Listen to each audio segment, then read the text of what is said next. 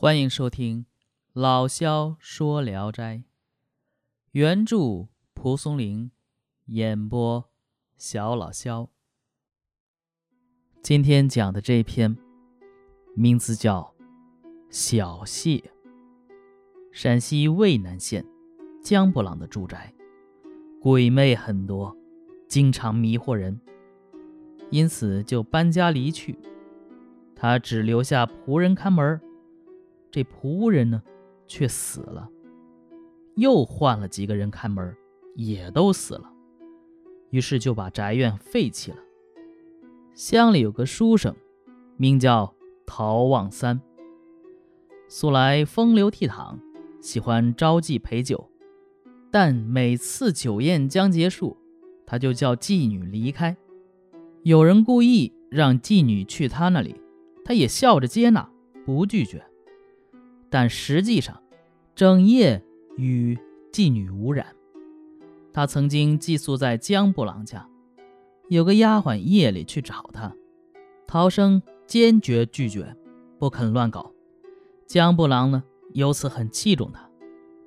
陶生家境极为贫穷，妻子又死了，几间茅屋湿热的暑天热得人受不了，就向江布朗请求借宿废宅。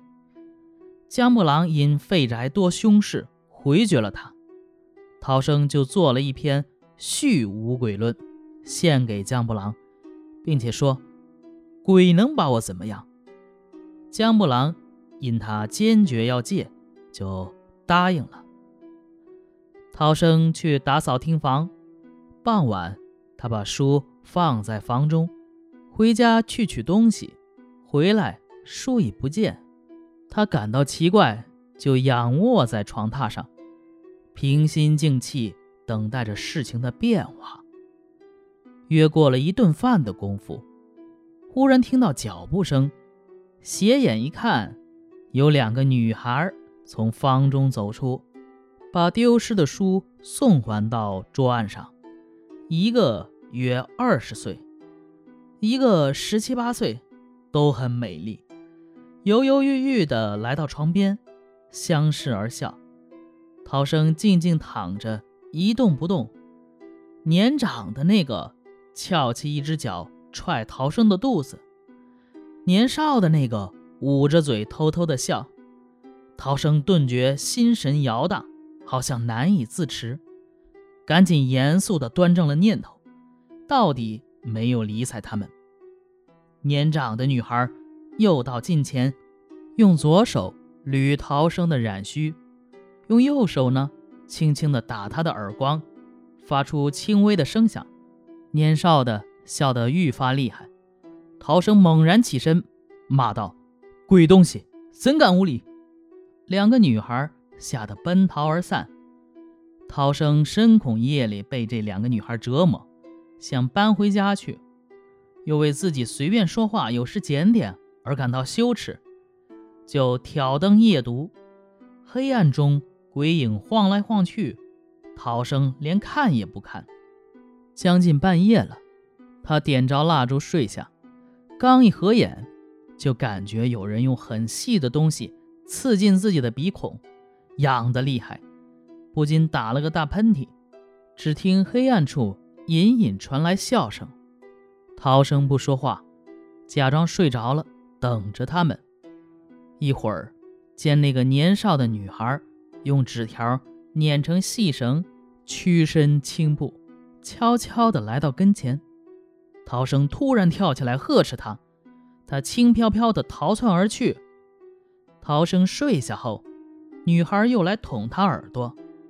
陶生整夜被他们搅扰得受不了，雄鸡报晓才沉寂下来。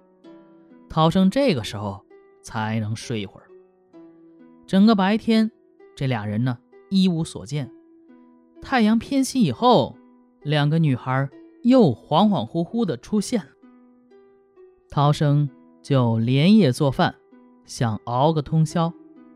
年长的女孩渐渐地走过来，弯着胳膊伏在阶案上，看着陶生读书，接着用手掩住陶生的书。涛生大怒，去捉他，他马上飘然散去。一会儿又过来捂住书，涛生用手按着书读，年少的女孩就悄悄跑到他身后，两手交叉蒙住他的眼睛，又迅速走开，远远地站在一旁微笑。涛生指着他们骂道：“小鬼头，让我捉住，就把你们全都杀了。”女孩走到近前呢，也不害怕。于是陶生戏弄他们说：“各种房中术我都不懂，纠缠我没用。”两个女孩微微一笑，转身奔向灶间，劈柴淘米，为陶生烧火做饭。陶生看着他们，夸奖道：“你们干这个。”不比瞎闹腾好吗？一会儿粥煮熟了，他们争着把汤匙、筷子、饭碗摆到鸡案上。陶生说：“你们为我劳累，令人感动，我怎么报答你们的好处呢？”女孩笑着说：“饭中掺进砒霜和毒酒了。”陶生说：“哎，我和你们素来没有怨仇，何至于加害到这一步？”说着就把粥给喝了，喝完粥又盛上。两个女孩争相为他跑腿，陶生很高兴他们能这样，习以为常。渐渐的混得越来越熟了，陶生和他们坐在一起，说着心里话，问两个女孩的姓名。年长的女孩说：“我叫秋荣，姓乔，她是阮家的小谢。”陶生又追问他们的来历，小谢笑着说。傻郎君还不敢露一露身子，谁要你问我们门第出身，想娶我们不成？陶生一本正经地说：“面对两位佳丽，难道我不动情吗？只是人中了阴曹地府的阴气必死。你们不乐意与我在一起，可以走开；乐意和我在一块，安心住就好了。如果你们不爱我，我又何必玷污两个家人？如果你们爱我，哎。”又何必让一个狂生去死呢？两个女孩互相看了一眼，深受感动。自此以后，不再过分戏谑捉弄陶生，然而时常把手伸到陶生怀里，把他的裤子推到地上。嗯，这就是不过分了。陶生呢，也不放在心上，不以为怪。一天，陶生书没抄完就出去了。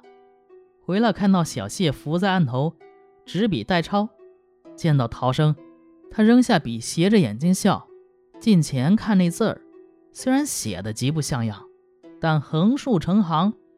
陶生称赞说：“你是个雅人呐！如果乐意抄写，我来教你写。”就把小谢抱在怀里，把着手腕教他笔画。秋荣从外面进来，见此立马变了脸色。好像很嫉妒，小谢笑着说：“儿时曾经跟父亲学着写字，很久不写了，就像做梦一样。”秋荣没说话，陶生明白他的心思，假装什么也不知道，就抱起他，递给他一支笔，说：“让我看看你会不会写字。”秋荣写了几个字，站起来。陶生说：“秋娘好笔力啊！”秋荣这才高兴起来。陶生于是把两张纸折成格子，写上范字，让两个女孩一起临摹。陶生在另一盏灯下读书，暗自高兴，他们各自有事可做，不会再来搅扰自己。两个女孩临摹完毕，静立机案前，听候陶生评判。秋荣素来不识字，写的文字稚略不可辨认。评判完毕。自觉不如小谢，感到惭愧。陶生对他夸奖劝慰一番，他脸色才变得开朗起来。两个女孩从此拜陶生为师，坐着时给他搔背，躺下时为他捶腿，不但不敢轻慢，还争相讨他欢心。过了一个月，小谢的字居然能写得端正好看，陶生偶尔赞扬他。秋荣听了大为惭愧。脸上的粉黛合着眼泪而下，泪痕如线。陶生百般宽慰劝解，这才好了。陶生就教他们读书，他们聪明异常，指点一遍不会再问第二遍。他们和陶生比赛读书，时常读一个通宵。